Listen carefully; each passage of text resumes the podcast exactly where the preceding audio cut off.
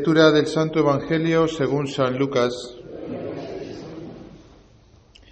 Cuando se cumplieron los días de la purificación según la ley de Moisés, los padres de Jesús lo llevaron a Jerusalén para presentarlo al Señor de acuerdo con lo escrito en la ley del Señor. Todo varón primogénito será consagrado al Señor. Y para entregar la oblación como dice la ley del Señor, un par de tórtolas o dos pichones. Había entonces en Jerusalén un hombre llamado Simeón, hombre justo y piadoso que aguardaba el consuelo de Israel y el Espíritu Santo estaba con él. Le había sido revelado por el Espíritu Santo que no vería la muerte antes de ver al Mesías del Señor. Impulsado por el Espíritu fue al templo. Y cuando entraban con el niño Jesús sus padres para cumplir con él lo acostumbrado según la ley, Simeón lo tomó en brazos y bendijo a Dios diciendo, Ahora, Señor, según tu promesa puedes dejar a tu siervo irse en paz porque mis ojos han visto a tu Salvador, a quien has presentado ante todos los pueblos, luz para alumbrar a las naciones y gloria de tu pueblo Israel.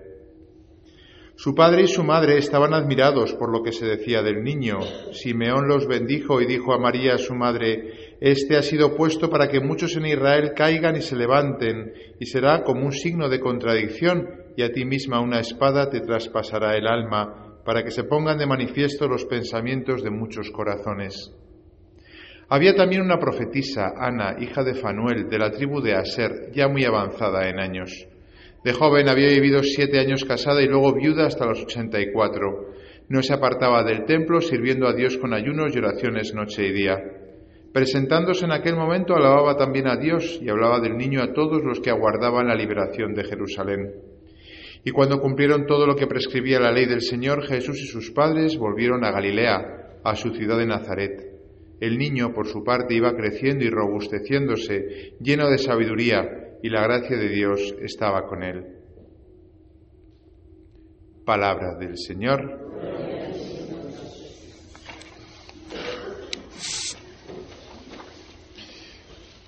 Queridos hermanos, feliz Navidad de nuevo. Todavía seguimos celebrando dentro de la octava de Navidad esta gran fiesta.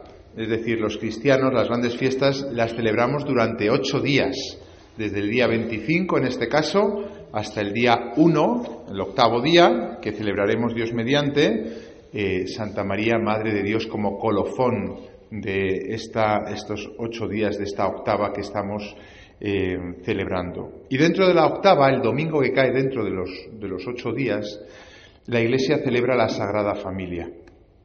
Es decir, nos fijamos eh, en Jesús, María y José, no solamente en el niño que nos ha venido, que es causa de nuestra alegría y de salvación, sino que nos fijamos en una realidad que Dios quiso que fuese así. Y es que Dios se encarnó, en, un niño, pero quiso que estuviese dentro de una familia. Lo cual, pues, pues de primeras estamos como muy acostumbrados a que sea así, pero podía haber sido de otro modo.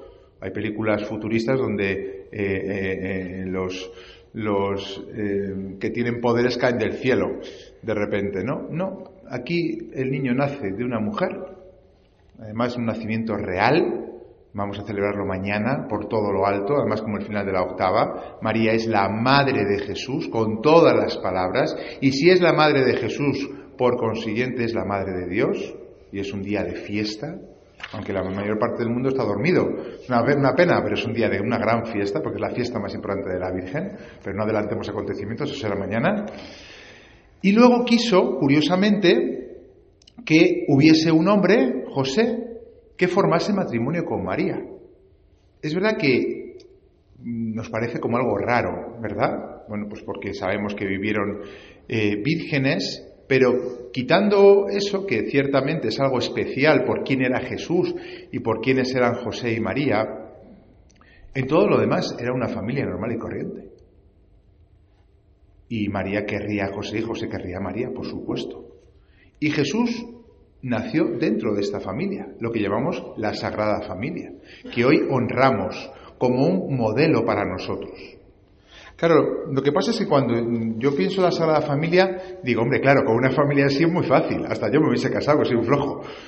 Claro, pues porque dices, hombre, tú imagínate una familia donde el, que menos valía, que era José, todo hay que decirlo, porque Jesús era el, el, hijo de Dios, luego la Virgen María, pues la madre de, del, hijo de, del Hijo de Dios. Y luego José, pues hombre, el, chico era bueno, pero era, ontológicamente hablando, era el, el, que menos valía. Pues es el que más mandaba.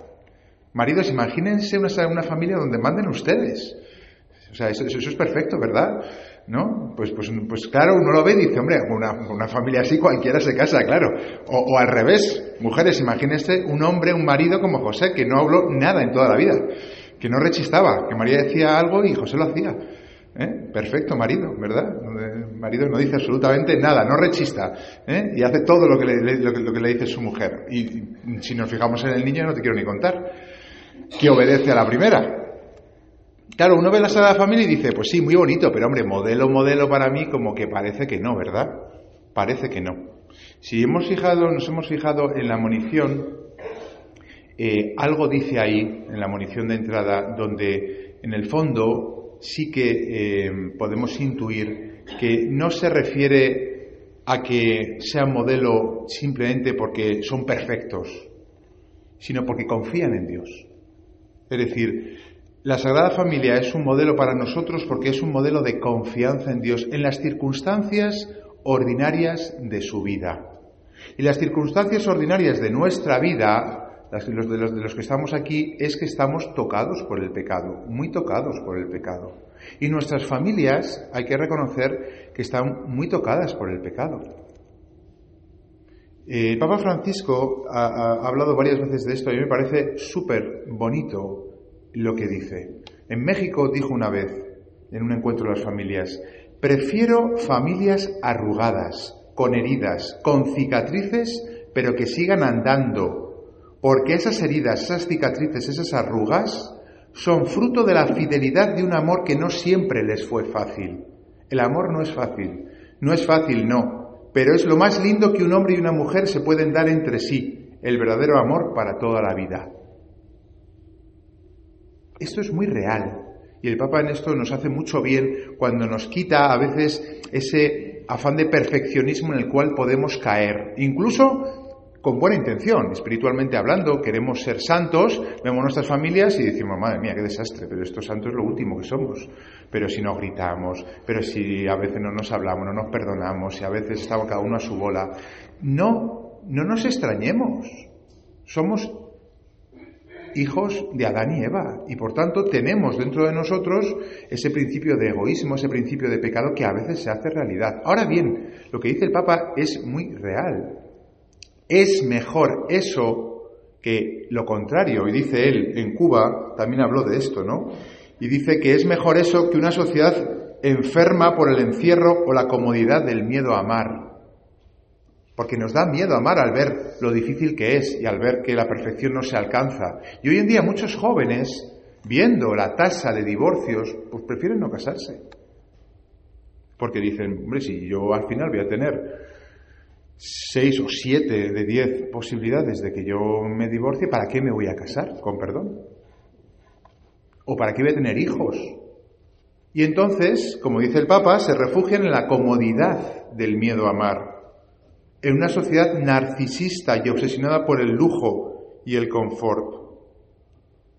Y hoy en día hay que animar a los jóvenes a que tengan hijos, aunque sepan que va a ser un sufrimiento, claro. Cada hijo es una llaga, como me dijo una vez uno de ustedes. Cada hijo una llaga. Claro. Pero es que estamos hechos para amar.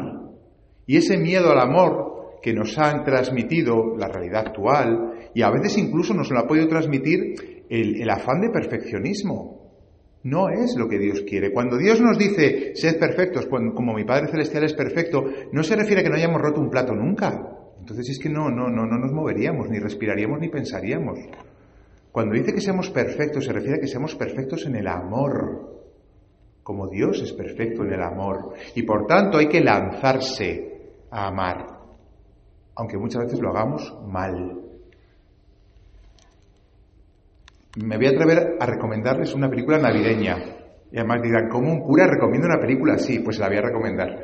Sobre todo para sus, sus, hijos, que están ahí en la crisis esa de, de, si se divorcian o no se divorcian, que están hartos de los hijos. Hay una película por ahora en una plataforma que se llama La probabilidad estadística del amor a primera vista. Es un nombre un poco raro, ¿eh? todo lo dice. La probabilidad estadística del amor a primera vista. Es una comedia romántica que, mm, bueno, pues se puede criticar en muchas cosas. Pero hay algo muy bonito en, la comedia romántica esta, y es que el amor se tiene que trabajar. Y cuando uno se enamora, no es el final, es el principio.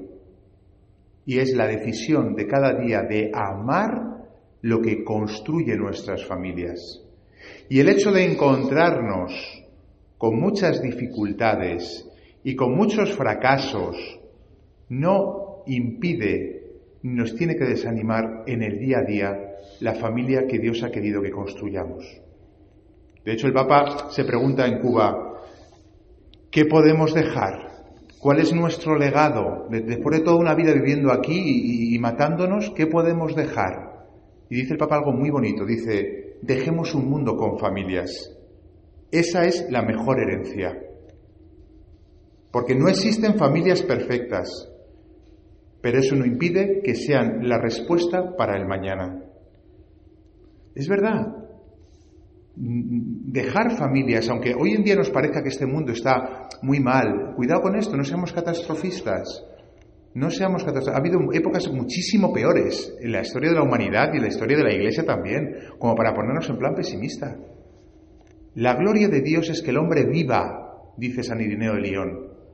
La gloria de Dios es que el hombre viva.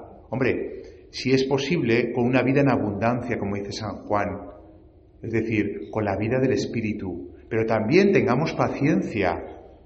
Tiene que haber muchos tropezones, tiene que haber muchos, mucho pecado en nuestra vida, muchas arrugas para que el amor se vaya fraguando, el verdadero amor, claro. Por eso lo que hemos escuchado en la segunda lectura, que es muy bonito escucharlo, parece trasnochado en, algunos momentos, pero deberíamos darle vueltas en nuestra oración cuando San Pablo dice, sobrellevaos mutuamente perdonaos cuando tengáis quejas unos de otros. Por encima de todo el amor, el vínculo de la unidad. Que la paz de Cristo esté en vuestros corazones. Sed agradecidos, cantad a Dios dando gracias. Haced todo en nombre de Jesús. Mujeres, sed sumisas a vuestros maridos, maridos, amad a vuestras mujeres y no seáis ásperos con ellas. Hijos, obedeced a vuestros padres, padres, no exasperéis a vuestros hijos. Son las pequeñas cosas donde se va haciendo el amor, donde se va realizando el amor. A veces la palabra hacer el amor la, ensuciamos simplemente eh, atribuyéndola al acto sexual, que es hermosísimo dentro del matrimonio porque Dios así lo ha querido. Pero hacer el amor también es concretar en las pequeñas cosas de cada día, en los pequeños detalles, esa voluntad de dar sentido a nuestra vida, de hacer de nuestra vida algo grande.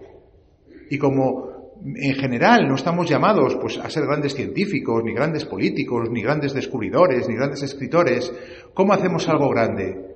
Pues dejando nuestras familias con el mayor amor que podamos. Y dices, bueno, pero eso es algo grande. A los ojos de Dios, sí, y de hecho es lo que hicieron Jesús, María y José. Porque podíamos imaginar que hubiesen tenido una vida, pues no sé, de éxito, de fama, de gloria, hubiesen sido un modelo para toda la sociedad de entonces. Nada, pasaron desapercibidos. Es más, a la primera de cambio se tuvieron que ir a Egipto, donde estuvieron, luego volvieron, luego no sabían dónde estar, luego serían pobres, luego murió José, se quedó María sola con Jesús, luego se quedó María sola. O sea, uno ve la Sagrada Familia y dices, sí, es verdad, tuvieron grandes momentos muy bonitos, muy hermosos, pero también pasaron las de Caín. Lo pasaron mal. Y por eso son modelo para nosotros. Porque en medio de todas las dificultades que vivieron, en su caso, por decirlo así, más pruebas que el Señor le puso, y en nuestro caso a veces hay que reconocerlo, consecuencia de nuestro pecado, en todas esas cosas confiaron en Dios. Y en eso sí que son modelo para nosotros.